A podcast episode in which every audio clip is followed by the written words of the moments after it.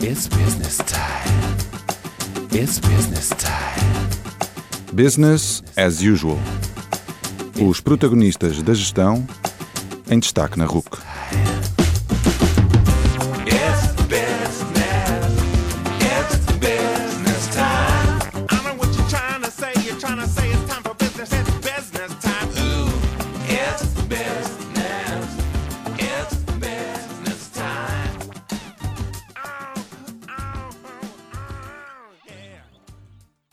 Boa noite e bem-vindos ao Business as Usual, o programa da Rádio Universidade de Coimbra que traz à antena os temas e os protagonistas da gestão. Neste 26º programa, o primeiro de 2019, vamos procurar emprego. Vamos falar com Pedro Rebelo, Career Strategist e Digital Recruiter, e com Daniel Almeida, consultor de recrutamento. Nesta conversa falamos sobre as boas e más práticas de ambos os lados, candidatos e empresas. Esperamos que com este programa vocês fiquem mais conscientes do que devem e não devem fazer quando procurarem emprego ou pensarem em mudar de carreira. Atentem.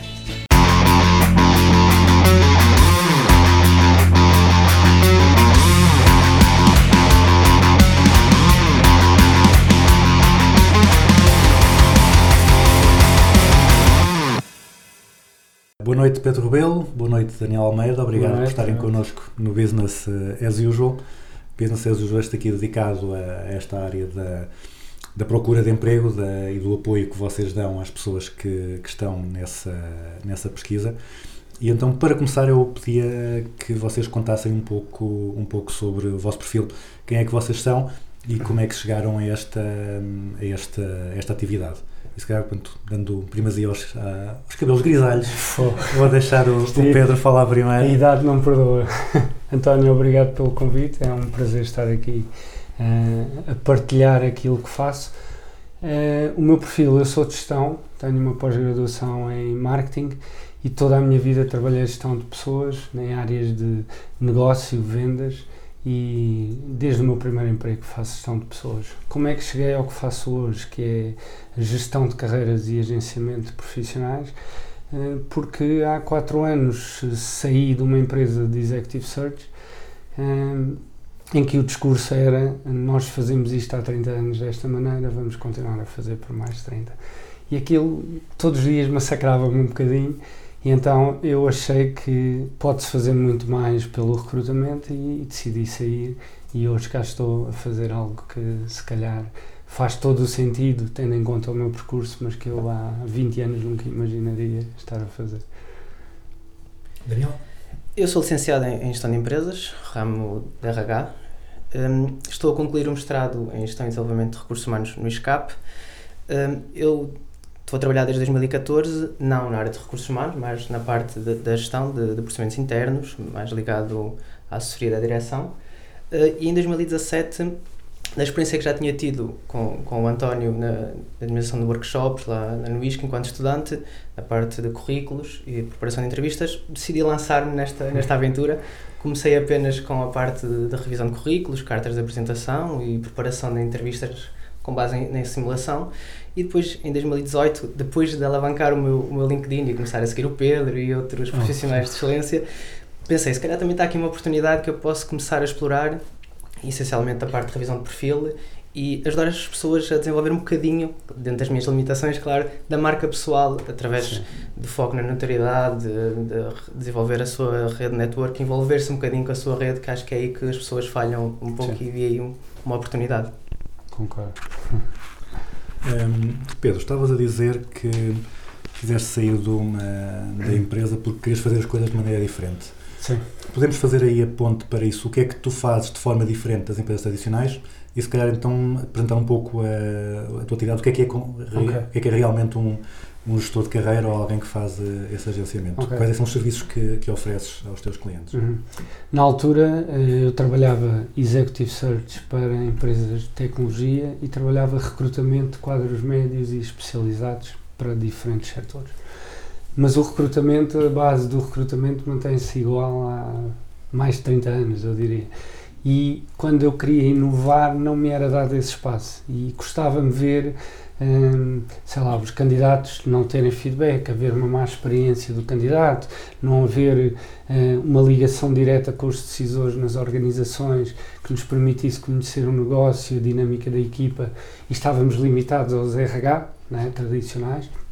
Hum, eu costumo dizer que o que eu faço não é RH, mas foi a maior dificuldade que eu senti quando entrei neste mercado por conta própria, que era o facto de eu não ser de RH. Já ter gerido centenas de pessoas, mas não era de RH. Portanto, isso fez para toda a comunidade de RH, fez imensa confusão. E no início, quando eu eh, criei a WISE, o objetivo era trabalhar o recrutamento digital, marketing, recruitment, conceitos que já existem lá fora, a experiência do candidato, em alguns casos até o employer branding, mas o que eu senti do mercado e das empresas é que não queriam. Não queriam porque é muito mais fácil eu chamar duas, três grandes empresas de recrutamento, eu vou pagar em success fee, eu digo-lhes, olha, tem este processo, uh, quem conseguir primeiro é quem, é quem ganha, basicamente, não é? Mas depois temos um modelo de recrutamento no lado destas empresas que, que é industrial, que assenta em bases de dados, assenta, não assenta nas pessoas, não assenta muito menos na experiência do candidato.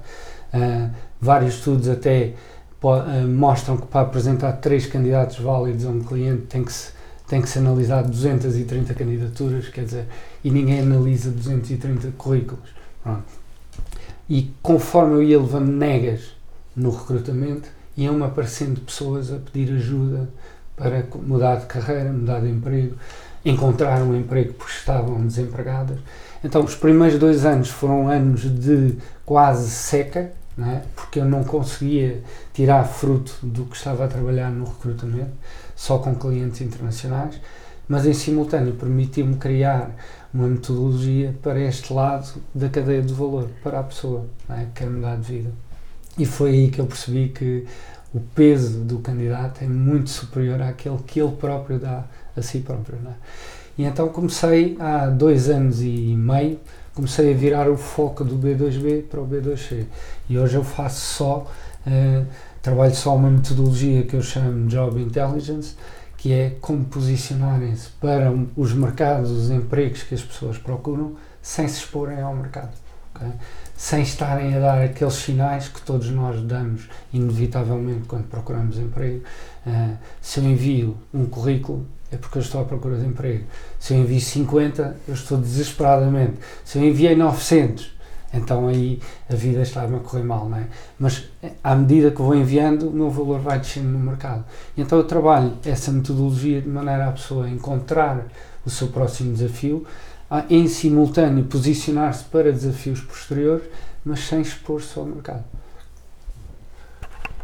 Daniel, e quais é são os serviços que tu prestas aos teus clientes? A maior parte dos clientes procura-me para atualizar o CV, porque o mindset está muito virado para É aí. verdade, e é o CV é que vai ser a ferramenta essencial para eles. E eu tento, claro, faço esse, esse serviço também, é essencial termos Claro. um CV Sim, sim, atualizado e pronto, mas tento sempre puxá-los para o lado da relação de se mostra, mostrarem as competências que têm mais do que estar expostas num papel, mostrar realmente na prática.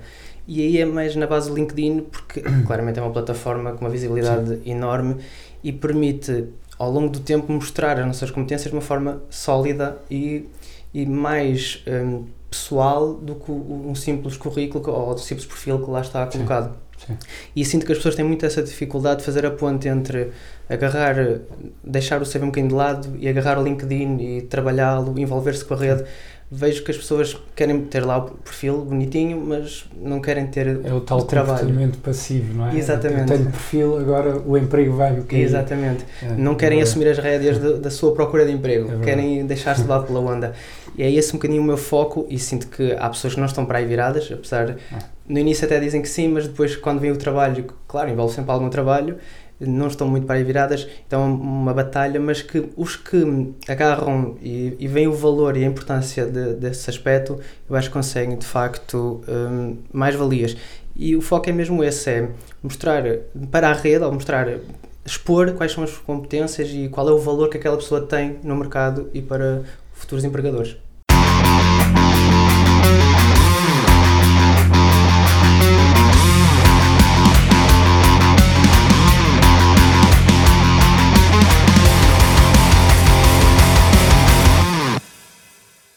Pedro, estavas a dizer que atualmente estás mais virado para o, para o B2C, para, o, para, o, para o, o candidato. Qual é que é o, o perfil do cliente tipo? Quem é que é em média a pessoa que vai ter contigo e procura o. Olha, hoje, hoje, hoje isso é, é muito claro para mim. Eh, o perfil tipo que procura os meus serviços vai dos 38 aos 52 anos.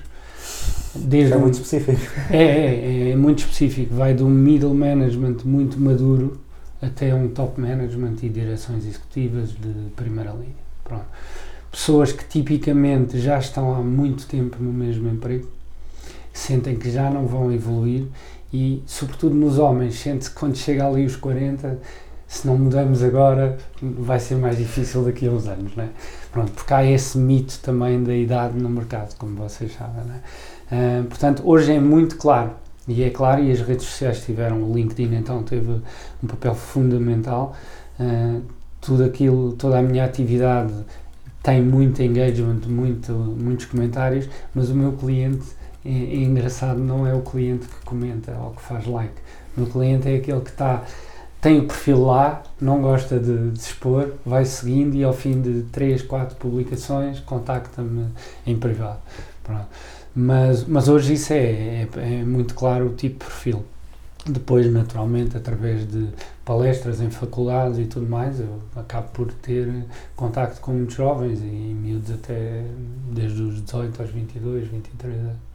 Mas o público-alvo será este, claramente. Hum, Daniel, no teu caso, qual é que é o, qual é, que é o cliente tipo? O cliente tipo, eh, digamos que é pessoal eh, mais jovem. Se calhar também por eu ser mais jovem, se calhar o pessoal revê-se mais nas minhas Sim, características. Tenho tido alguns eh, clientes também de nível mais sénior, mas a predominância é claramente os, os jovens. Não digo recém-licenciados, mas com pouca experiência. Sim. Talvez porque a experiência que estão a ter não, não, não vai de encontro às suas expectativas do curso e procuram algo diferente. Tenho notado muito isso. Os perfis séniores são, de facto, pessoal que está desempregado, pessoas que estão desempregadas, ou seja, é um bocadinho diferente do, do Pedro, mas o foco é claramente jovens que estão empregados, mas que querem Sim. mudar e veem aqui, talvez, a minha forma de comunicar um bocadinho mais jovem, talvez eh, Sim. Até diferente. porque disseste uma coisa interessante que é e acrescenta ao, ao perfil tipo do, do meu cliente, que é 90% dos meus clientes eh, são- estão empregados, trabalham, eh, não estão desempregados. Portanto, eh, é um perfil que hoje está muito claro. Não é que eu não queira chegar a mais gente, mas às, às tantas também não dá, não, não dá para, para agradar a toda a gente. é? Eh, e em termos eh, geográficos, o- tu, Pedro, estás em Lisboa, Daniel, estás em Coimbra, mas estão muito presentes lá está nas redes sociais, em todo lado. Sim. A, a distância agora, se calhar, não é. Hoje Não há um problema. não é? Mas vocês notam algum, alguma, algum perfil específico em termos eh, regionais, em termos, em termos de localização? Sim, olha, eu, eu trabalho muito com pessoas de Lisboa e Porto, mas trabalho com quatro geografias. Eu trabalho com pessoas do Brasil, maioritariamente até portugueses que querem regressar, da Suíça, dos Estados Unidos também já, já tive, hum, Londres. Portanto, aqui as redes sociais acabam por retirar esta barreira da distância. Ah, e, e este tipo de clientes acaba por chegar muito por referenciação. Algum cliente meu que foi foi colocado, gostou do serviço, recomendou a mais um ou dois e acaba por ser bola de neve. Porque para quem está, está atento, e, e o Daniel sabe disso, eu não, eu não vendo os serviços, eu não, não vou para as redes sociais dizer faço, vendemos, acontecemos, não, não é esse o objetivo. O objetivo é, é dar sempre à rede e a rede acaba sempre por nos dar retorno depois, não é? Eh, No meu caso, hum, os clientes de Lisboa são sempre os clientes mais séniores que eu tenho. É curioso. Hum, da, zona, da zona centro são sempre o, o, público-alvo mais jovem. Porque tenho notado essa. hum, Talvez porque na zona centro não haja tantos eh, intervenientes no mercado. Sinto essa. Mas é. Sinto essa tendência. Lisboa, o pessoal mais sénior. No Porto, tem sido ela por ela. Equilibrado, jovens e, e perfil mais sénior.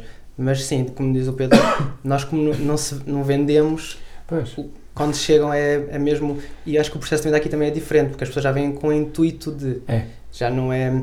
Ah, quero perceber como, como funciona e talvez, Sim. não. Quando vem, a maior parte É uma dos lead casos, qualificada já e, e Já- que já vem com. já que- sabe o que quer, não, não vem Exatamente. sondar apenas. Exatamente. Exatamente. É só um pormenor ou outro, mas Sim. já vem com o intuito de efetivar o, o, o serviço. Sim. Eh, vocês dois disseram uma coisa gira, disseram que não, não vão vender os vossos serviços para, para a rede. Como, é que, como é que vocês eh, então conseguem cativar os clientes? O Pedro falou na referenciação, mas a referenciação tem que ter havido um primeiro, não é? Como é que, Sim, como é que conseguiu- como é que se, cons- como é que se consegue eh, chegar às pessoas que hum, muitas vezes têm, este, têm esta necessidade, não é? têm este interesse, mas eh, nem sequer sabem que existe uma coisa chamada aconselhamento de carreira e É. como é que como é que como é que como é que fazes chegar a tua marca, o, teu- Olha, serviços ao- Eh, Comigo acabou por ser, eh, por ser natural, porque os primeiros dois anos, como eu te disse, estava, estavam no caminho das pedras em relação ao recrutamento e as pessoas que me iam chegando eu fui fazendo muitos pro bonos. Fiz muitos pro bonos, fui testando a metodologia, fui alinhando, afinando aqui e acolá. Portanto, dá dois anos e meio para cá que já está completamente afinada, vou, vou fazendo upgrades, como é, novos temas que surgem, é, mas de facto essas pessoas acabaram sempre por recomendar alguém, referenciar alguém e, e hoje nas redes sociais o meu trabalho é muito de dicas. é, fazer um vídeo com uma dica, falar sobre um tema que eu vejo que está a ser muito abordado e se calhar dar uma perspectiva ou questionar de forma diferente faz as pessoas refletirem um bocadinho e depois vêm fazer questões em privado, cria discussão, muitas vezes os culpados são sempre os recrutadores e os recursos humanos, é? há, há sempre, há sempre um culpado para tudo, mas o facto de criar esta discussão ao fim de algum tempo, e eu fiz diariamente, não é? Eh, filo diariamente, eh, ao fim de algum tempo as pessoas já vão procurar o que é que tu hoje vais comunicar, qual é a tua dica de hoje, e já te vão sugerir temas. Isso é que é engraçado. A maior parte dos temas que eu já tenho eh, alinhados e, e programados são sugeridos pe- pelas pessoas que acompanham, pela comunidade. Daniel, Eu sigo, eh, não com tanta consistência, mas sigo também estes, estes passos. Um, foi assim que eu cheguei ao Pedro, através das publicações eh, que, que, ele, que ele fazia e que faz, e foi aí que se deu também o clique para mim.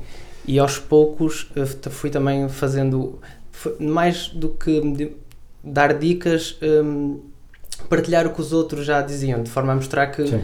havia novas perspectivas e que havia outros pontos de vista que eles também deviam ter em atenção. E aos poucos fui tendo alguma vontade para começar também a dar algumas dicas daquilo que eu também ia vendo, do, Sim. do que ia assistindo. O que eu também faço é, sempre que adiciono, por exemplo, alguém me adiciona, se eu vejo algum erro assim grave no perfil, eu alerto Dás logo a pessoa. logo. E assim a pessoa também fica alerta e depois pergunta-me o que é que eu posso fazer mais por ela. E aí é logo diferente porque eu já dei uma É, ajuda à, à é pessoa. Já não estou a vender simplesmente a dizer olha, isto vai ser espetacular. Não, já lhe dei uma É dica e a pessoa sente alguma confiança de- de- do outro lado.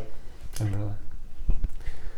É, Eu acho que o papel da, da personalização, da customização nas redes sociais é fundamental. Se nós pensarmos que mais de 90% das pessoas convidam sem uma mensagem e mais ainda, sei lá, 95% nem sequer agradecem, ou quando agradecem já se estão a vender e a fazer um pitch. Eu lembro de mensagens que eu recebo com 90 e tal linhas. Quer dizer, a pessoa não, me- não me enviou uma mensagem, mas assim que eu aceitei está-me a fazer copy-paste. Eu já fui chamado de Maria, de João. Quer dizer, eh, hoje não há justificação para isso, não é? A questão é que dá trabalho e é preciso perder tempo, investir tempo nisto. E as pessoas não, o foco no- normalmente é logo em atirar ao mercado e não em concentrar-se na proposta de, de valor.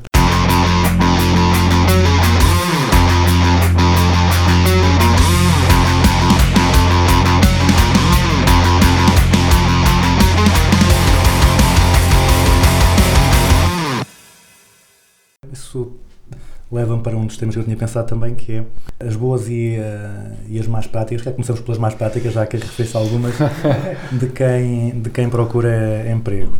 Porque pronto, eu tenho alguma simpatia, porque a maior parte das pessoas que está à procura de emprego, a sua formação não é nesta área, portanto, estão, a, estão às apalpadelas e muitas vezes estão em situações, como estava a dizer há pouco, já estão desesperados, não é? estão em situações complicadas e, e o desespero é sempre um, é sempre um, um péssimo um péssimo conselheiro. Então, para além de- dessas mensagens no, no LinkedIn com 90 linhas, que grandes erros é que tu vês as pessoas a cometer quando procuram emprego? Olha, o, o principal erro é que eu acho que as pessoas perdem perspectiva. Ou seja, a maior parte das pessoas que de repente procuram emprego ou já recrutou ou já teve que ter alguém a recrutar para as suas equipas. Ok? E se tu olharmos, se olharmos com atenção para o que é um funil de recrutamento, é? o funil de recrutamento da empresa é no sentido inverso do funil de candidatura. Ou seja, o candidato, o primeiro erro que comete é começar a enviar CVs e começar a responder a candidaturas. Seja no LinkedIn, job boards e por aí fora. ok? Porque esse é o último passo de quem está a recrutar do lado de lá. Portanto, quando eu digo que perdemos a perspectiva, é nós sabemos isso quando estamos do lado de lá. E eu estou à vontade porque eu já fiz más escolhas, já, já me demiti, já estive desempregado mais de um ano e, e fiz os mesmos erros que eu estou hoje aqui a, a partilhar, que são, que são as más práticas que nós fazemos. E de facto, quando nós começamos na base, no sítio que tem menor probabilidade, e hoje há estudos que mais uma vez ac- acompanham isto, responder a um anúncio e conseguir o emprego tem uma taxa de probabilidade de 4%. não é? Portanto, eu posso enviar 900, 1000, 2000 CVs que não me vão servir absolutamente nada, porque aquela é a zona onde existe mais ruído. é? E nós esquecemos também que quem está do lado de lá, a primeira, a primeira tarefa que tem não é selecionar, é eliminar. Ou seja, nós estamos do lado de cá a enviar CVs, não é?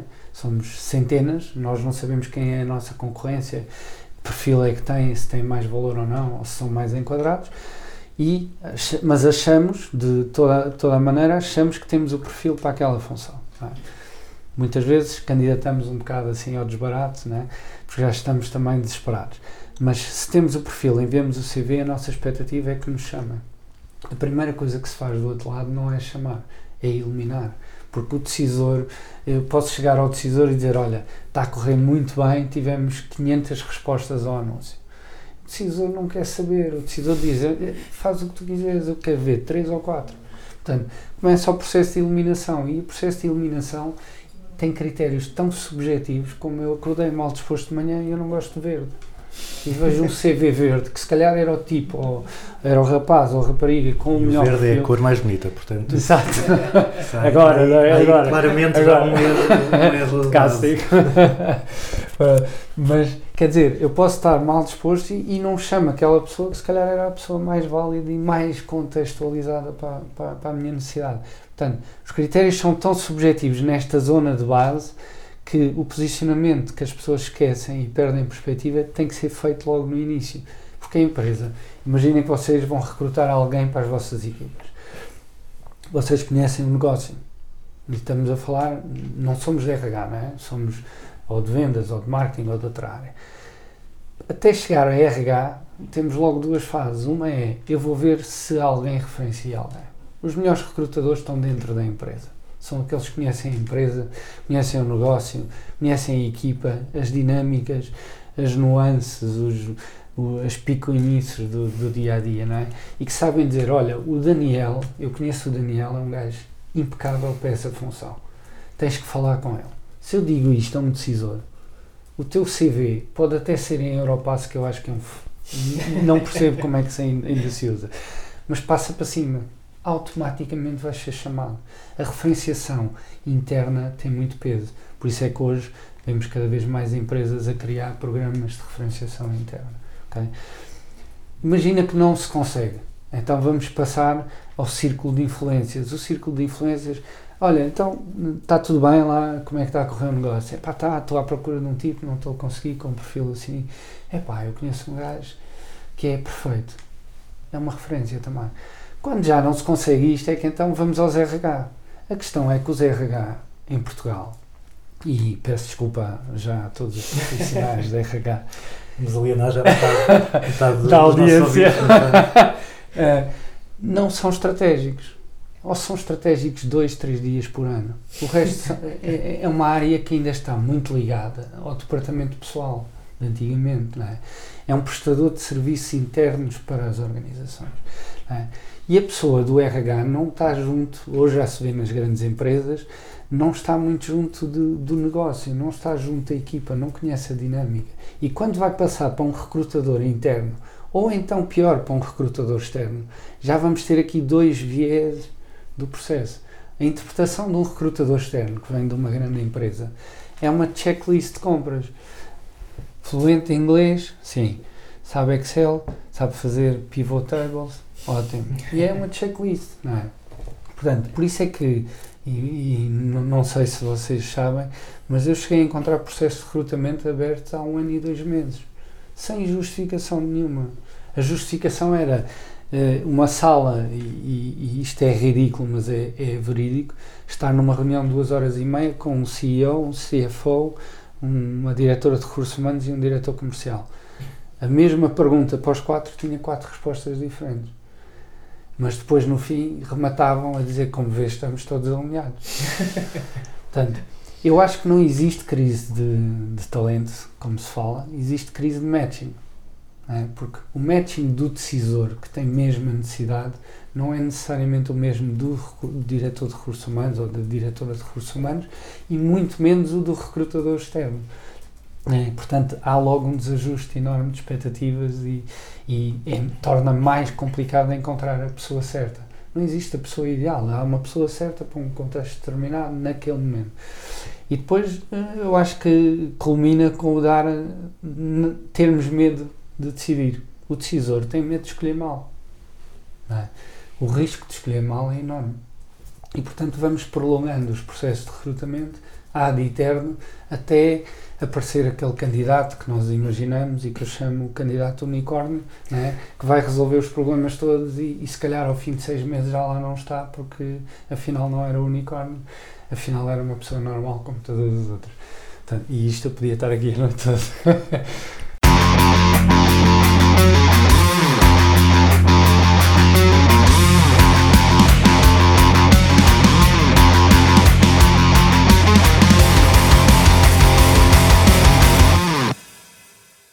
Então, e no teu caso, Daniel, qual é que foi o- aquele cliente que apareceu com tudo mal que tu levaste as mãos à cabeça, Deus, por onde é que eu começo? Pois isso, é, é, às vezes é, é quase isso, só apetece pôr as mãos à cabeça, porque de facto está tudo errado, porque desde logo porque vem lá com, com- com o mindset de eu quero um CV porque eu tenho que mandar este CV para todo lado e só o facto de uma pessoa dizer, mas tens que personalizar e adaptar o CV, ah mas eu não tenho tempo para isso, eu tenho que ver o anúncio e tem que ser logo o primeiro, porque lá está, o pessoal já começa a ter uma ideia que é uma questão de sorte, se eu for o primeiro pode ser que seja visto porque foi o primeiro CV a chegar. E, e então, É querem é rapidez. Eu quero mandar o CV para todo lado, não quero estar a personalizar, a adaptar. Mas isto também vem porque É os, verdade. os anúncios já são feitos de uma forma. são iguais em todo lado. É cheio de clichês. E, É verdade. então, as pessoas já também não sentem necessidade de adaptar porque vem aquilo em todo lado igual. Então, se o anúncio pede sempre aquelas três ou quatro competências iguais, para que é que eu vou personalizar? Sim. E, e daí começa logo um desajustamento entre o candidato e, e a empresa. Ou seja, os, os anúncios e esta, esta forma de fazer recrutamento está toda desajustada, tanto do lado do candidato É. como, de- como das empresas. Ou seja, é difícil agora encontrar aqui um match se está tudo desalinhado. Eu acho que a responsabilidade aí ainda é maior do candidato. Porque hoje estamos numa situação de é o ovo ou a galinha, não é? Mas dos dois lados o problema existe. Um, um, um lado alimenta o outro e vice-versa. é? Porque se eu, se eu dou valor ao CV para ir fazer um CV personalizado, eu vou perder esse valor todo quando começo a responder a anúncios e enviar indiscriminadamente. Sem qualquer estratégia. Sem qualquer estratégia, não é? Portanto, há uma sobrevalorização do- da importância do CV que depois é completamente desvalorizado na forma como as pessoas vão fazê-lo. E mais do que isso, na forma como está o layout do CV. As pessoas querem um CV bonito, não importa se, se está lá a dizer são os maiores disparates É e se aquilo espremido não tira nada. Não, o que interessa é ser bonito porque no meio de 100 o meu vai ser o mais bonito, então vai ser logo um ponto a favor. Pior é que os recrutadores nem olham para esses 100. Pois não. Desses vão logo arriscar pelo e-mail ou assim. Sabes que eu, a, forma que encontrei de contornar esse problema com, com, com os meus clientes é não respondem a anúncios. A primeira coisa que fazem é vamos ler, ok, vamos ler anúncios. Vamos ver o que é que o anúncio diz. E o que é que o anúncio não diz, mas está lá. antes de responder ao anúncio, vou encontrar pessoas no círculo de influências a quem eu vou pedir mais informação acerca da oportunidade. Ou seja, eu não vou dizer eu quero saber mais informação para me candidatar, não, eu queria saber mais informação para ver se faz sentido eu dar, avançar com uma candidatura minha. Porque isto é uma coisa que as pessoas não fazem. O, o que nos ensinaram nas escolas, em casa, por aí fora, foi sempre: tu envias o CV, ficas a aguardar que te chamem, não é? Há de eterno. Pronto. Mas depois, quando decidimos, eu estou farto de estar à espera há três semanas ou quatro semanas, então vou pegar no telefone e ligo. Do lado lá, tendo uma secretária do, do senhor diretor, administrador, o que for. Ah, qual é o assunto? Olha, eu enviei o meu CV. bom, Logo filtrada a, a chamada. já, já não vai. É um gatekeeper muito importante, não é? As pessoas até no- no- nas próprias cartas e mensagens de, de apresentação não colocam uma coisa simples que, que eu chamo de call to action. Dizer, olha, ligue-lhe em- dentro de dois dias. dias, três dias, Exatamente. ahm, para trocarmos algumas impressões. Não quer dizer que a pessoa do lado de lá já tenha lido o e-mail, mas a pessoa do lado de lá vai certamente ser surpreendida e o gatekeeper, a pessoa que bloqueia não é? e que vai perguntar qual é o assunto. Olha, eu enviei um e-mail ao setor e fiquei de ligar hoje para trocarmos umas Exatamente. impressões. Dificilmente a pessoa não passa. não é? Mas nós sempre fomos educados a ser passivos e submissos, que é que ainda é pior, que é ele é que tem o emprego para me dar. E não o contrário, eu tenho o valor para preencher a necessidade que ele tem. é?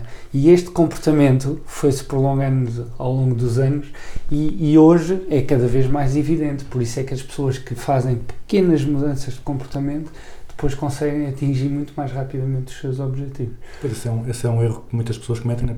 Pedem uma oportunidade, pedem um emprego e não oferecem as É, suas, é. as suas competências. Têm os- um mindset. Os americanos têm um errado. termo interessante que é o job beggar, que é o pedinte de emprego. é? que é, eu, eu preciso, eu vou pedir emprego, não é? E não o contrário, eu tenho o valor, tenho as competências, deixa-me mostrar-te que é de mim que tu Exatamente. Mostrar logo o valor e que é em que é que pode influenciar Exatamente. e mudar. A questão é que, e tu falaste sobre isso e é verdade, é muito mais fácil eu pagar e fazem-me um CV, eu envio em quantidade, do que eu sentar-me várias horas a pensar qual é a minha proposta de valor e em que tipo de empresa, com que tipo de liderança, com que tipo de equipa é que isto vai encaixar. Porque não encaixa no mercado todo, não é? Eu posso ter milhares de empresas e aquilo que eu procuro está em duas ou três ou em cinco. é? Exatamente. Isso dá trabalho. ok? Ah, para teres uma ideia, para terem uma ideia, o programa que eu faço tem ah, dois meses e meio de, de duração, ok? divididos em 10 sessões, em média são 10 sessões ah, de hora e meia. Dá muito trabalho, dá muito trabalho e exige foco da pessoa, disciplina, que é coisa que nós tugas não estamos habituados. não é? Uh, por exemplo, uma coisa simples, criar um fecheiro de Excel com um pipeline do que é que estão posicionados, para que funções, para que organizações, o que é que já fizeram, se já fizeram follow-up, se já fechou o processo, se não fechou. Ninguém faz. É muito, são poucas as pessoas que fazem isto. E estes pormenores de foco, disciplina, de consistência no- na forma como se posicionam fazem toda a diferença no final do dia. Por isso eu acho que sim, e concordo com o Daniel. Ah, aliás, um, um grande amigo meu, André Novaes de Paula, usa uma expressão muito engraçada para o CV que é o CV é como nós acordarmos de manhã e irmos escolher a roupa que vamos vestir. Não é? Nós não temos ninguém em casa que nos escolha a roupa e nos vista. Portanto, mas tem que ser personalizado. Nós temos que vestir uma roupa de acordo com as coisas que vamos fazer no dia a dia, não é? Se calhar mais do que ter um CV, até ter dois ou três diferentes que Exatamente. se complementam e completam, mas que estão adequados ao posicionamento no geral. Mas as pessoas vão muito mais pela aparência, certamente. Exatamente, sim, sim, sem dúvida.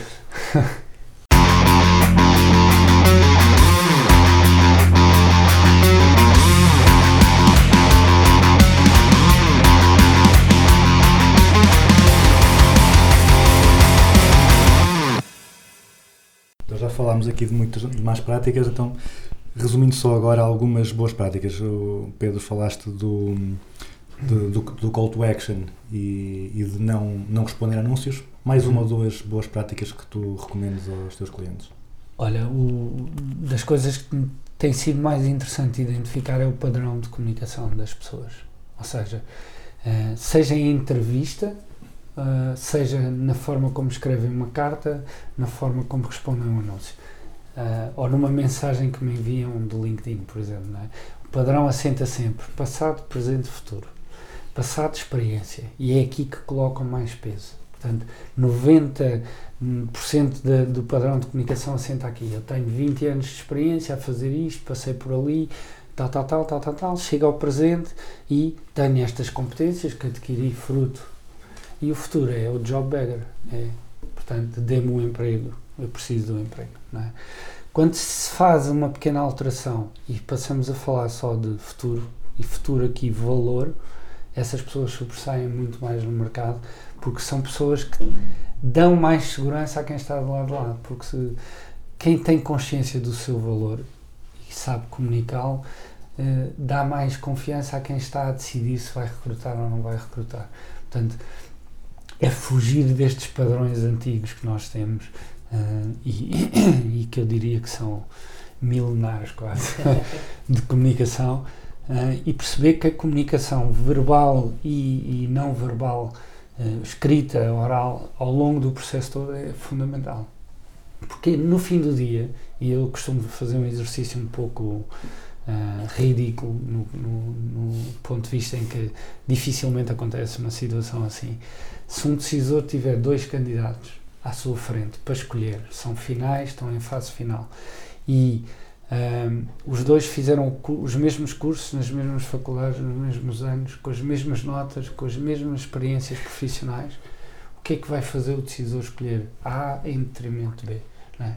Empatia é o sentir confiança que aquela vai ser a melhor escolha. E normalmente isso revela-se na comunicação, na forma como nós transmitimos isso. Sem dúvida.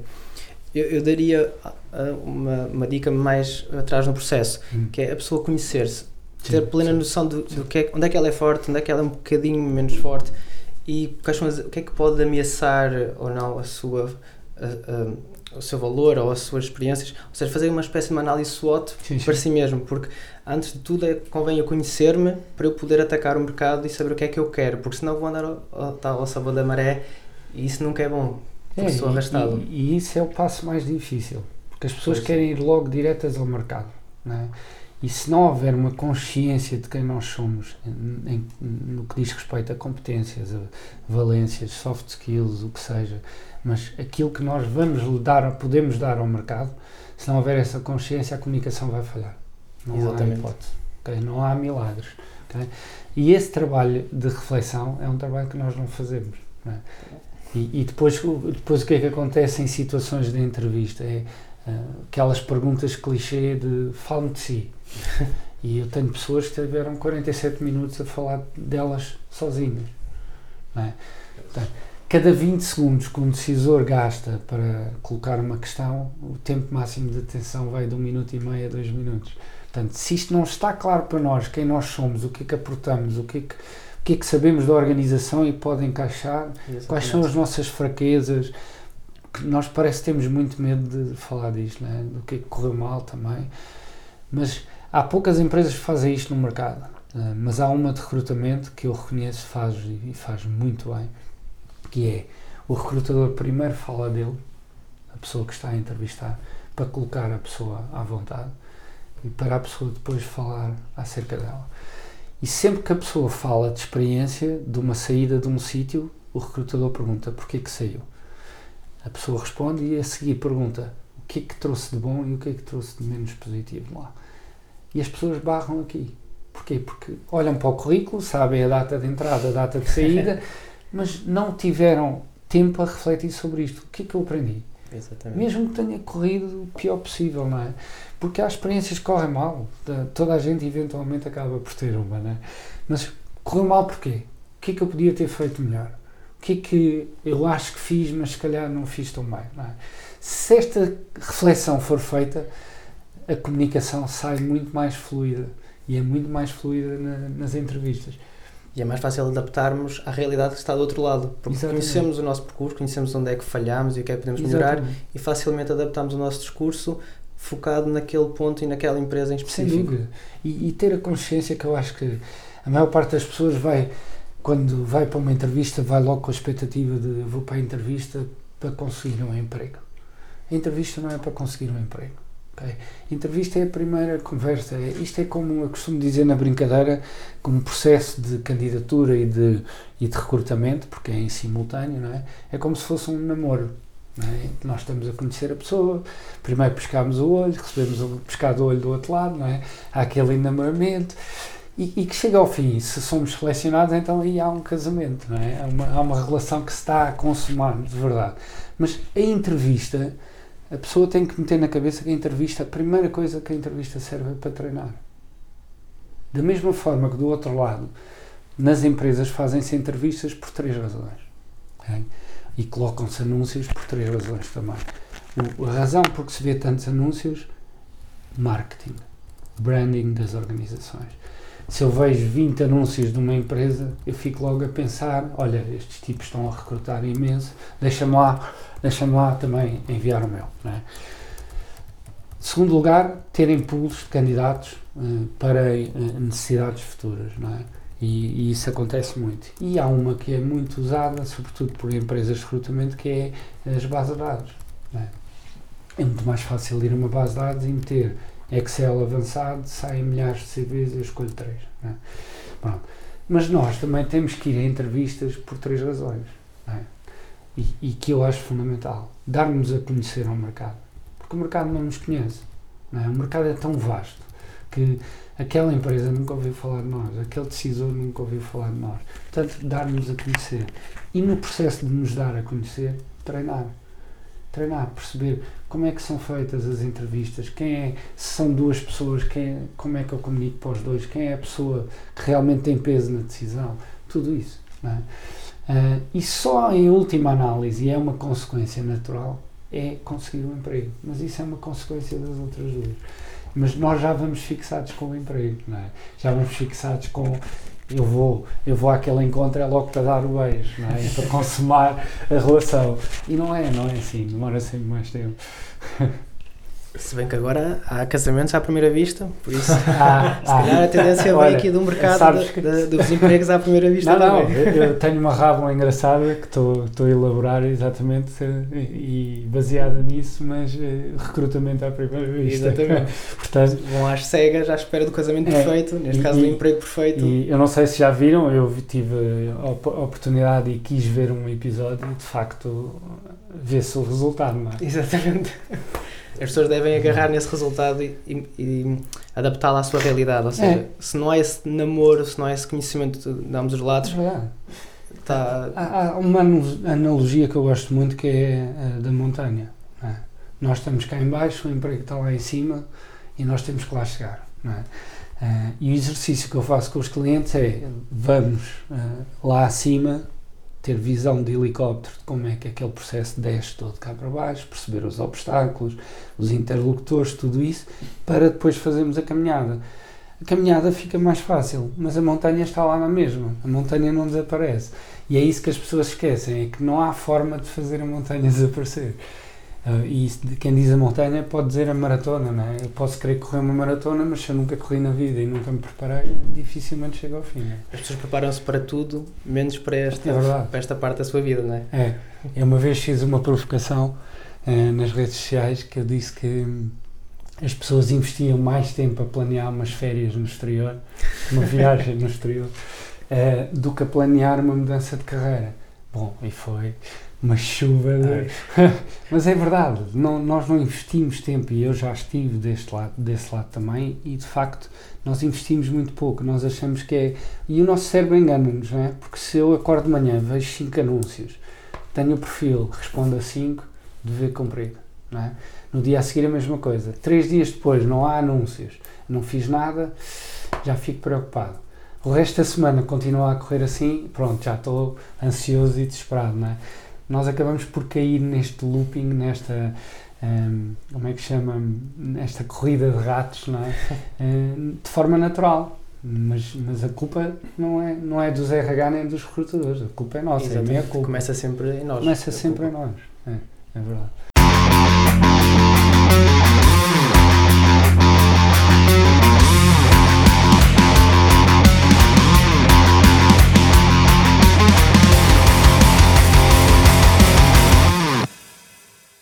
Agora vamos eh, colocar-nos do outro lado. Há pouco estavas a falar do que a culpa era sempre dos recrutadores, né? que as pessoas têm queixas dos recrutadores. Quais é que são os erros ou as más práticas das empresas quando andam à, à procura do seu, daquilo que muitas dizem que é o seu recurso mais importante, que são as pessoas? Olha, eh, eu acho que há várias, apesar de também reconhecer que há empresas que estão a trabalhar bem, bem isto. Uma delas é não verem isto do ponto de vista estratégico. É, recrutamento é estratégico, não é, não é uma necessidade pontual aqui ou acolá, ou dezenas de necessidades que temos num ano. ok? Recrutamento, atração de talento é estratégica.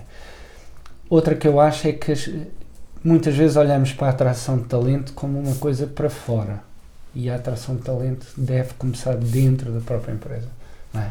Estamos tão focados em conseguir atrair os melhores talentos, mas depois não estamos focados nos nossos que já cá, tem- já cá temos e que estão todos os dias connosco, que eles sim, e, e repito o que disse há pouco, são os melhores, eh, os melhores hum, ímãs de talento que existe. Porque se eu tenho colaboradores que estão bem, que se identificam com a cultura, com o negócio, que são acompanhados, têm feedback, eles são os primeiros a recomendar pessoas e referenciar, a dizer a um amigo, pá, tu devias ir lá, manda-me o teu CV, eu faço chegar. no-" E isto é, é tão natural, é tão humano, não é? Que nós temos mais de 80% das pessoas não gostam do que fazem. Isto é, isto é preocupante, ou deveria ser, não é? E, e- e- e continuamos a olhar para a questão da atração do talento como uma questão externa, e eu acho que não. É uma questão estratégica, tem que vir de cima, não há hipótese, porque se não vier de cima, as camadas de middle management não vão disseminar para baixo. Fica ali, morre ali.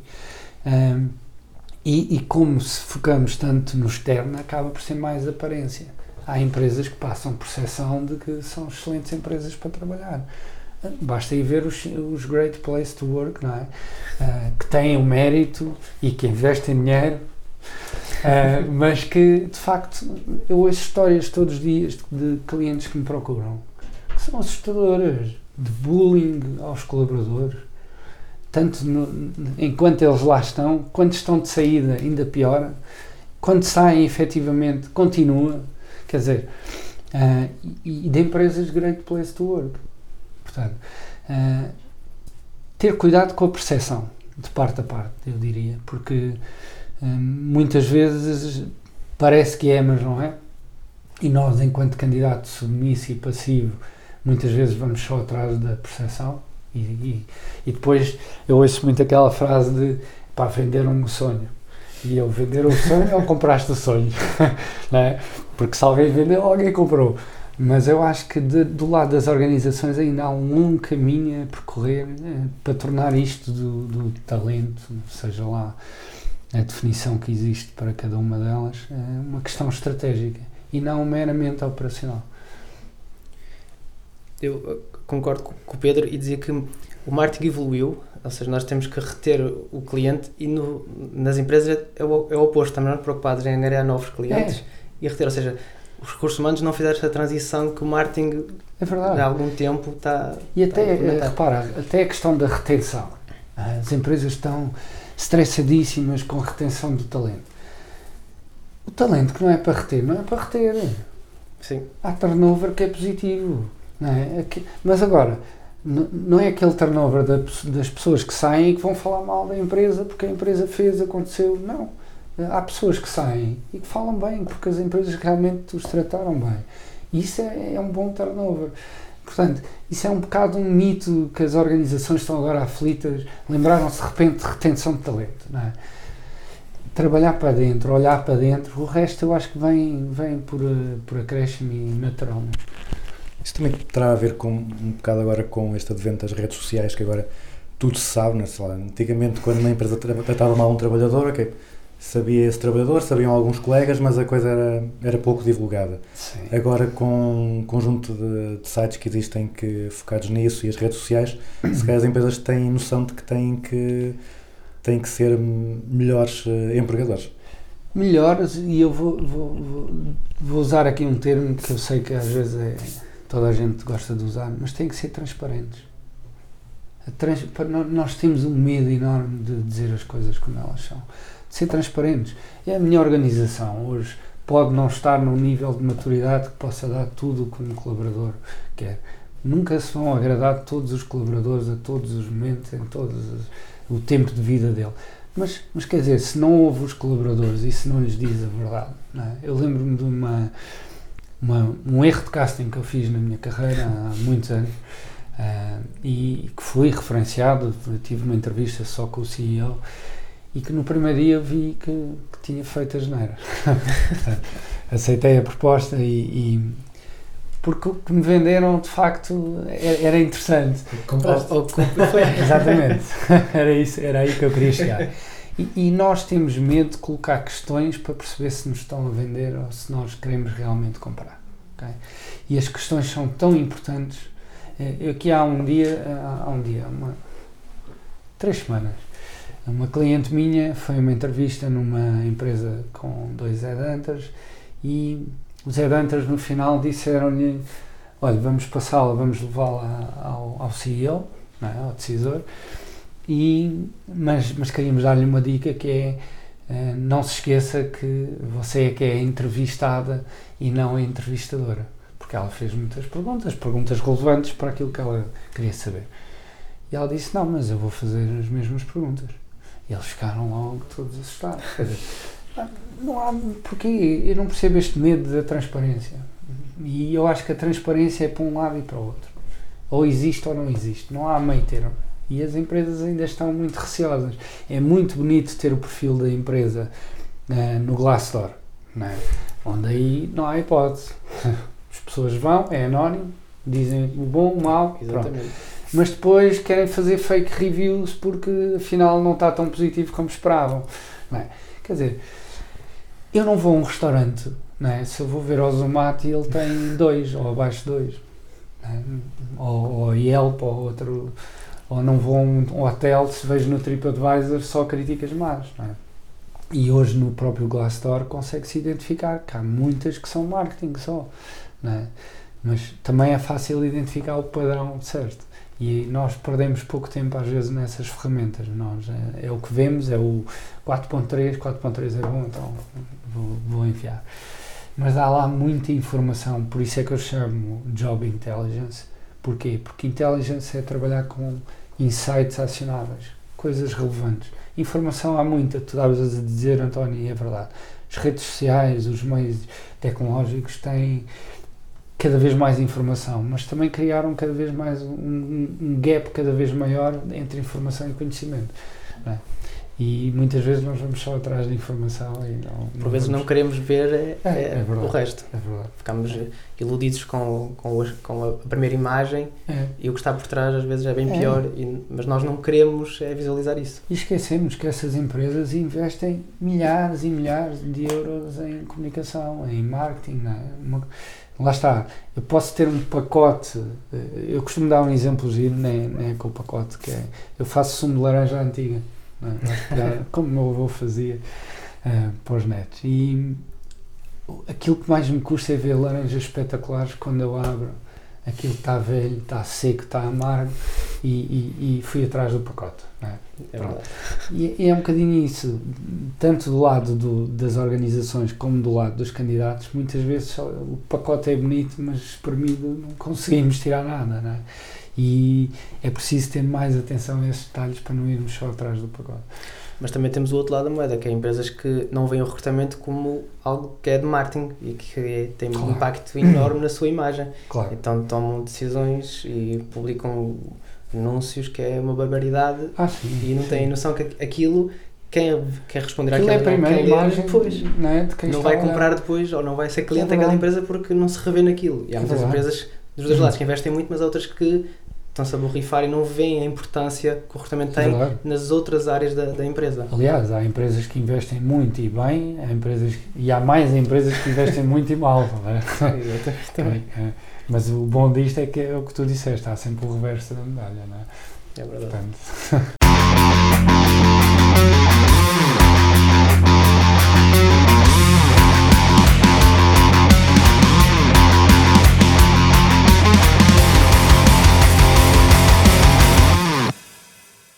quais é que são as boas práticas das empresas? O que é que, o que, é que vocês veem as empresas a fazer bem e que facilitam o processo para os dois lados? Queres exemplos mesmo de, Pode ser. de empresas? Olha, empresas ou de práticas?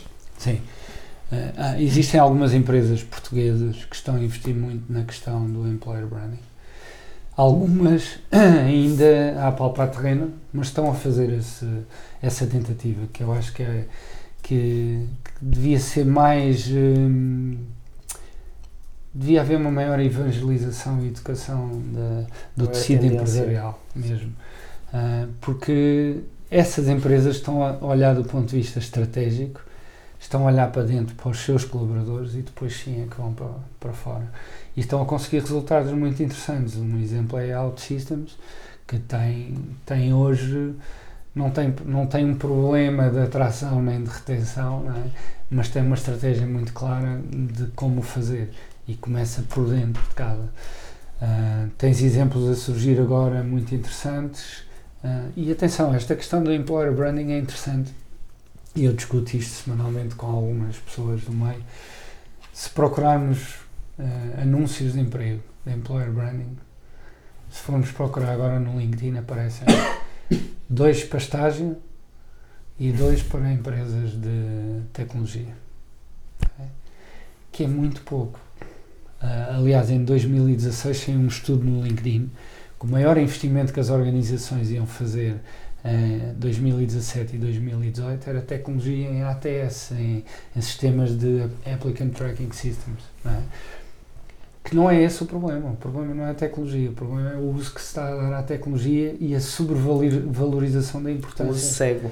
um cego, não é?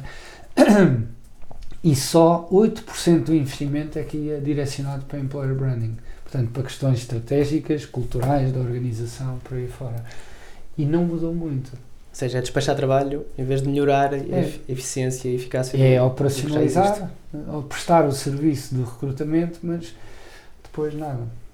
Portanto, já há empresas a fazê-lo, eh, portuguesas e não só, mas de facto, dentro do nosso tecido empresarial tão tradicional, ainda há muito trabalho para fazer. Ainda estamos muito atrás. Pegando só aqui no employer branding, um, no outro dia estava a falar com a, com a Cristina da Fonseca que hum, às vezes há um, há um gap, há uma, há uma diferença entre aquilo que as empresas pensam que as pessoas querem e aquilo que as pessoas querem. Também sentes, notas isso em alguns esforços de employer branding, que às vezes as pessoas podem estar a, a investir ou a mostrar aos candidatos coisas que se calhar não são as coisas que os candidatos mais, eh, mais estariam interessados em ver? Bem, se o employer branding for virado só para fora, claramente. é? Eu recentemente ouvi uma história, história verídica ehm, de, de um- de uma direção de uma, de uma empresa que queria criar uma política de saúde e, de, e bem-estar na organização à imagem dessa pessoa. Portanto, era aquilo que ela achava, era aquilo que ia ser. Toda ninguém, eh, os almoços quin- quinzenais da empresa ninguém poderia ir comer hambúrgueres e cervejas, por exemplo, como já tinham feito várias vezes, eh, tinham que ir comer vegan. Bem, e isto lá está, eh, não, se, não se pode agradar nem a gregos nem a troianos, né? Mas de facto as pessoas são todas diferentes e têm necessidades muito diferentes. Mas também têm necessidades muito semelhantes. Às vezes é só a forma como é respondida essa necessidade faz a diferença e ninguém está à espera de ser agradado a toda a hora. Eu acho que há duas coisas que, que são difíceis do ponto de vista cultural em Portugal de dar a- aos colaboradores. é? Real autonomia, autonomia mesmo. é? Podem falar no remote work, no que quiserem, é muito difícil. Eu lembro nessa empresa que eu, que eu disse o meu erro de casting. Eu era diretor de uma unidade comercial no setor financeiro e às 9 horas ligava-me a secretária a perguntar onde é que eu estava. E toda a minha agenda estava no CRM. Mas era só checkpoint controlar para poder dizer ao CEO. Portanto, não é dar dias de trabalho remoto e depois andar a controlar e a fazer, a picar o ponto. é? Autonomia é muito difícil de dar. Nós, as, e as, as gerações, a minha geração e a geração mais velha, têm muita dificuldade. Tem muita dificuldade. Eu tenho muita fé nos millennials e nos centennials, nos, todos os que vierem a seguir, porque eu acho que vocês é que vão, vão mudar isto. Eh, Vocês é que vão mudar isto. E só vão conseguir mudar verdadeiramente quando os nossos já não estiverem na- nas organizações. Muita pressão, Daniel. Então, eh, Daniel, vol- voltando à questão da- das boas práticas, se fosse, se fosse o Daniel, se fosses tu a, a gerir o departamento de recursos humanos de uma empresa, quais é que seriam as boas práticas que tu implementavas no processo de recrutamento? Acho que segue aquilo que já foi aqui falado, essencialmente hum, adaptar cada processo à realidade e ao público-alvo que nós queremos atingir, porque não podemos utilizar o mesmo processo para recrutar um, um diretor como utilizamos para um estagiário. Nem a comunicação, nem o anúncio, nem nada pode ser, mesma, pode ser feito da mesma forma. E depois outro ponto que também já se falou que é a transparência. Acho que falta imensa transparência e se melhorássemos só estes dois pontos já era uma diferença enorme. Acho que há- as coisas são tão eh, obscuras, digamos assim, que por vezes podemos achar que estamos aí muito bem, mas afinal não, porque há uma série de variáveis que nós não sabemos e não temos a mínima noção que existem por trás. É verdade. Eu acho que a minha sugestão eh, para, para os recursos humanos, mas sobretudo para os, para os CEOs, para os diretores gerais, é olhem para o papel do marketing e, e a forma como o marketing está a crescer do ponto de vista estratégico. Há algumas organizações que já o estão a fazer, em que o marketing é híbrido com todas as áreas, com os recursos humanos, com as vendas, com o RH, pronto, com todas as áreas das organizações. Porque com as formações que temos hoje numa faculdade a dar um curso de gestão de recursos humanos, nós não vamos aprender aquilo que o marketing pode aportar de valor. Nem o contrário, nem o oposto. tá? Ah, mas isso de falar das faculdades já dava para outra.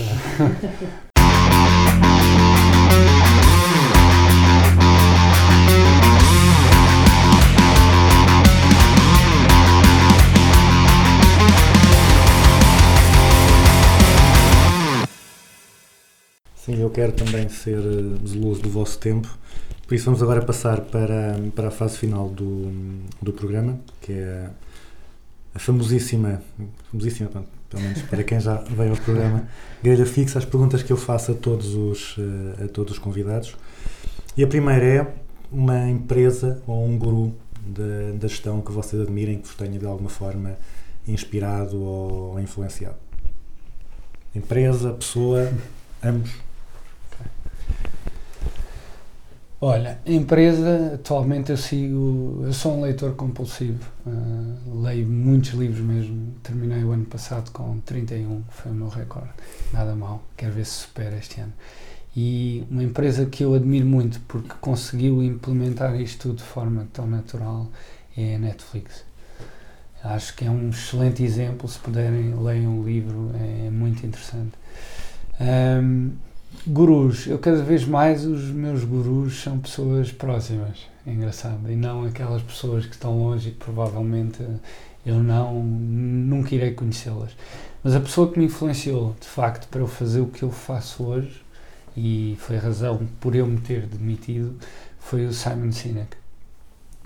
Ah, em setembro de 2014 eu assisti à TED Talk dele, comprei o livro, li uma vez e achei que não podia ser, li uma segunda vez ahm, e contactei a equipa dele nos Estados Unidos, queria trazê-lo cá.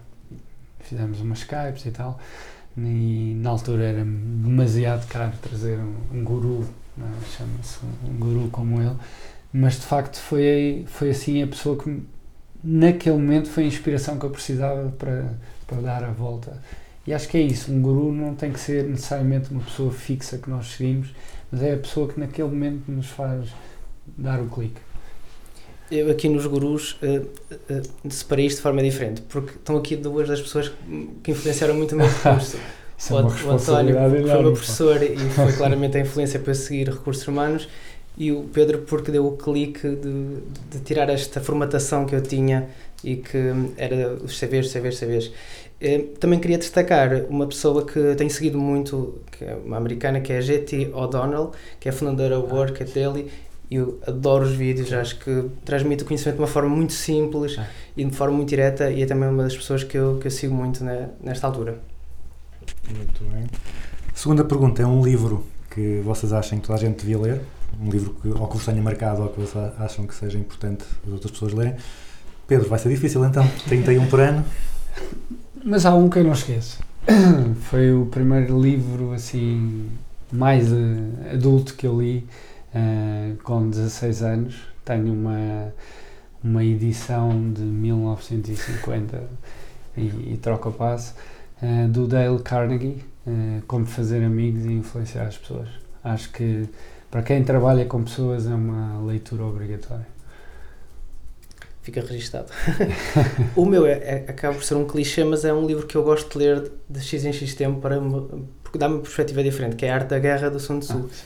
Eu recebi esse livro, ainda era muito jovem, e li a primeira vez e não a perspectiva que fiquei não era a melhor, mas voltei a ler há um par de anos atrás e já é uma perspectiva totalmente diferente. Há, há livros que E eu acho que quando, se daqui a uns anos voltar a ler, as- acho que vai ser sempre uma novidade, porque abre os horizontes e abre de uma forma diferente. Pergunta seguinte é um conceito ou uma prática de gestão que vocês vejam mal compreendido por aí, ou seja, que pessoas ou empresas apliquem mal, que façam um, um uso errado dessa, dessa prática, desse, desse conceito. Olha, aquele que me vem primeiro assim à cabeça e que eu vejo, pelo menos nos últimos 30 anos, a falar-se tanto disso e a continuar a complicar-se o tema é a liderança. Acho que a liderança continua a ser muito complicada. Ah, é uma coisa tão simples e estamos a perder um momento de, em que as organizações têm cada vez mais líderes nas camadas intermédias e não fazem, não potenciam essas reais lideranças, ainda em prol de conceitos antigos de a pessoa que está lá em cima é que é o líder, não é? E de facto acho que é, já lá vão 30 anos que se fala de li- liderança e continuamos a complicar. Eu é que as pessoas são o recurso mais valioso de, de uma empresa. Esse então. Acho que usa-se isto para justificar uma série de fatores É. e, e mesmo tanto do lado dos, dos funcionários como do lado de quem manda e acho que é uma confusão por todo lado e usa-se este- isto para justificar uma série de ações ou de não ações. É verdade. Olha, eu lembro-me de um- um- uma empresa que eu, que eu trabalhei muitos anos, eh, trabalhei, era fornecedor, e que tinha na base, logo à entrada, numa parede escrita as pessoas são o nosso maior ativo. E contratavam 150 por ano, despediam 180. Portanto, Está tudo dito. está tudo dito. A pergunta seguinte é um conceito ou uma prática da gestão sobre o qual tenham mudado de ideias. Ou seja, que antes achavam que, que era uma coisa, agora acham que é outra, ou valorizavam e passaram a não valorizar tanto, ou não valorizavam e agora passaram a valorizar. Olha, eu, eu acho que sempre valorizei, e vou pegar no conceito do, do Daniel, sempre valorizei eh, eh, a questão das pessoas são o nosso maior ativo. ok? Ah, mas sempre deixei abertura para questionar aquilo em que eu acreditava. Portanto, e sinto que ao longo dos anos tenho evoluído até nisso. Nunca acho que a minha verdade é a verdade absoluta e tento sempre arranjar formas de questionar. Para quê? Para poder ser eu próprio melhor gestor de pessoas também. Portanto, deixo sempre isso aberto. No meu caso é análise SWOT, que quando estudei eh, fiquei, fiquei com uma ideia muito redutora do que era e acho que com o passar dos anos vejo que dá para aplicar uma série de fatores, tanto pessoais como estratégicos das empresas, como no nosso lado profissional também. Então acho que tem sido aquilo que eu na altura não fiquei assim muito fã, mas agora vejo que tem uma aplicabilidade enorme. Se vocês pudessem colocar um, um cartaz um, à saída de todas as faculdades de gestão do país, com um conselho para os estudantes, qual é que seria o- esse conselho que vocês dariam aos jovens estudantes de gestão? Experimentem. Experimentem tudo o que têm para experimentar. Nós somos muito eh, condicionados pela sociedade, pela faculdade, pela- pelos pais, eh, dos avós. Eh, vamos fazer o curso de gestão e logo a seguir temos que ter um plano para a nossa carreira, para a nossa vida. Não é? Dentro da gestão, há uma série de coisas que se podem fazer. E se eu não experimentar, eu nunca vou saber qual é o meu sweet spot, não é? aquele ponto que de facto é mesmo isso que eu quero fazer. Não é? Ahm, e o meu conselho é esse: é antes de quererem decidir ou planear toda uma carreira, que aquele plano vai sair furado. ok? Não vai sair tal e qual. Um, estudante de farmácia dizia-me aqui há umas semanas que não concordava comigo porque tinha a vida dele toda planeada. e eu disse, ótimo, mas vai sair furado. E é- tem- se não experimentarmos, nós nunca vamos saber. Eu, com 13 anos, dizia-me que eu ia ser cirurgião. É? Ou melhor, diziam-me que eu ia ser médico e eu queria ser cirurgião. E depois comecei a olhar para a minha vida e a pensar: eu tenho tantas atividades em paralelo que eu nunca vou conseguir ter médias de 19, e não, e não queria deixar essas atividades. Mas a verdade é que a razão daquilo que eu faço hoje é exatamente a razão porque eu queria ser cirurgião. No final faz tudo sentido. Aquela frase do Steve Jobs do Connect the Dots, nós só conseguimos fazê-la mais à frente. Não é logo de início de partida. Portanto, experimentem. O- meu, o meu também vai nesse sentido, que é, ou seja, enriquecer o percurso académico com experiências. Porque só assim é bom saber o que querem e só assim conseguem alargar o leque de opções e saber o que realmente gostam e o que não gostam. E deixava uma pequena nota: diferenciem-se. Se- Não façam só aquilo que os outros também fazem, vivam experiências, mas tentem fazer algo diferente. Porque se, se, forem todos iguais é, é difícil depois. Que é a nossa grande arma. É o facto de sermos diferentes dos outros. não é? e depois não usamos tanto essa. Deixamos isso de lado e é o nosso grande ponto a favor. É verdade. Finalmente, eh, uma música para colocarmos depois, pela magia da rádio, Opa, a concluir o programa. eu Não in- tem que ser a, a música da vossa vida, pode ser uma música que Não, vocês andem agora a ouvir e que gostem. inevitavelmente eh, Queen ou Freddie Mercury com Bohemian Rhapsody. Sou um gajo à, à antiga. Foi o primeiro CD que eu comprei quando. quando Já foste ver o filme. E já fui ver o filme, claro. Eu, algo mais jovem, eh, Obrigado. da parte que nos toca. que também vai um bocadinho aqui chatear um bocadinho o, o António, que é Bring Me the Horizon, Wonderful Life. Acho que quando o professor ouvir, acho que vai ficar fã.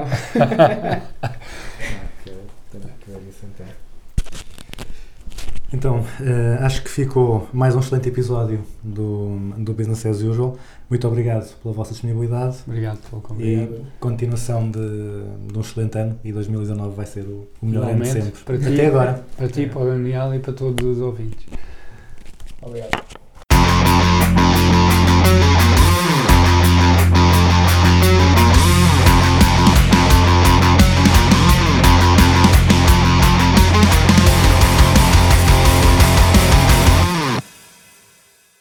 E termina assim o nosso 26º Business as Usual sobre procura de emprego com o Pedro Rebelo e o Daniel Almeida. Nós voltamos daqui a duas semanas, novamente focados no tema da empregabilidade. Para terminar, entre as duas músicas escolhidas pelos convidados, eu preferi os Queen.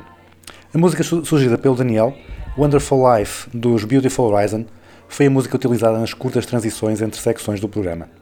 Procurem-na e ouçam, porque não é desagradável todo. Mas não chega aos calcanhares deste Bohemian Rhapsody, obra-prima dos Queen.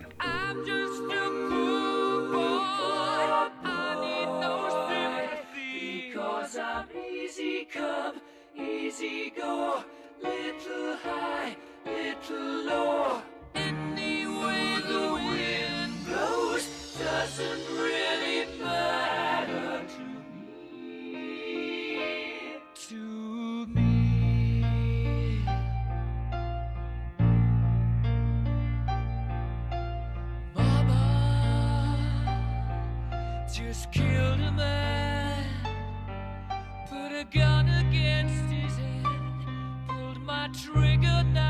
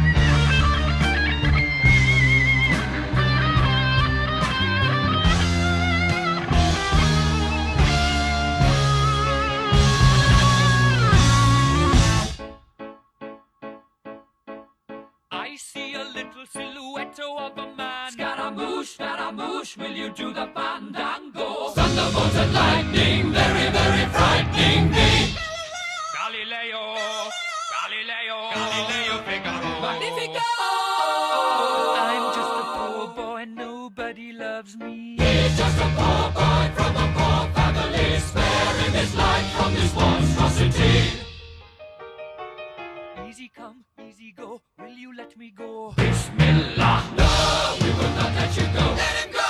Bismillah, we will not let you go. Let him go! Bismillah, we will not let you go. Let me go! We'll not let you go. Let me go! We'll not let you go. Let me go! Oh, mamma mia, mamma mia, mamma mia, let me go. Beelzebub has a devil put aside for me, for me.